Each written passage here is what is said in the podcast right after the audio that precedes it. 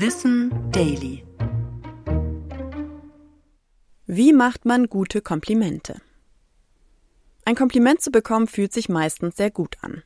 Wie Forschende herausgefunden haben, machen wir aber anderen oft keine Komplimente, weil wir glauben, dass sie ihnen unangenehm sind.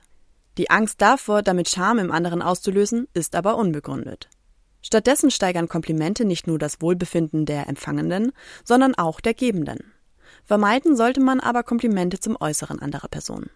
Bei Experimenten konnte festgestellt werden, dass sowohl Männer als auch Frauen mathematische Aufgaben schlechter lösen konnten, wenn sie vorher ein Kompliment zu ihrem Aussehen bekamen. Bei Frauen liegt das wahrscheinlich an der Erinnerung an stereotypische Sichtweisen. Männer legten ihren Fokus hingegen darauf, dass sie kein Lob für ihre Arbeit bekommen haben. Ein gutes Kompliment machst du also, wenn du etwa Eigenschaften von Personen lobst. So ein positives Feedback kann bei deinem Gegenüber übrigens auch Stress lindern. Das zeigt sich vor allem im Arbeitsalltag. Außerdem solltest du dein Kompliment immer begründen. Das zeigt, wie ehrlich du dein Lob meinst. Generell solltest du auf Klischees und Mehrdeutigkeiten verzichten, wie Kommentare zu Gewicht oder Aussehen. Auch wochenlanges Warten ist nicht sinnvoll.